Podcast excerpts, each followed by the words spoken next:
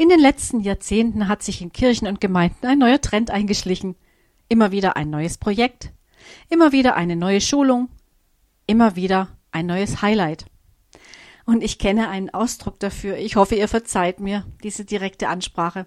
Es wird immer wieder eine neue Sau durchs Dorf getrieben. Ich spreche jetzt auch nicht von den notwendigen Neuerungen, den neuen Liedern, die immer wieder geschrieben werden, oder den neuen Gemeindeformaten.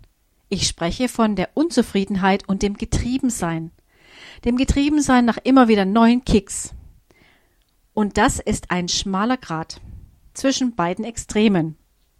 Auf der einen Seite sind Veränderungen notwendig. Unsere Gesellschaft ändert sich in einer Geschwindigkeit, wie es vielen manchmal vielleicht etwas schwindlig wird. Das heißt, wir müssen uns anpassen, gewissermaßen ein Stück des Weges mitgehen. Doch auf der anderen Seite, und das habe ich letzte Woche schon ausgedrückt, brauchen wir Stabilität. Stabilität gibt uns einen gesunden Boden in den Gemeinden, um Veränderungen zulassen zu können. Und wenn wir in unseren Gemeinden ein generationsübergreifendes Miteinanderleben wollen, dann ist es notwendig, nicht nur die Neuerungen zuzulassen, sondern auch die ältere und alte Generation mitzunehmen. Manchmal fallen diese herunter. Wir hören das immer wieder.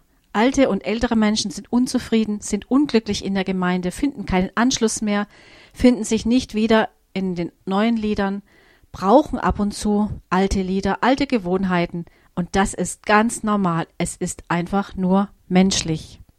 Und in dieser Herausforderung stehen wir als Christen.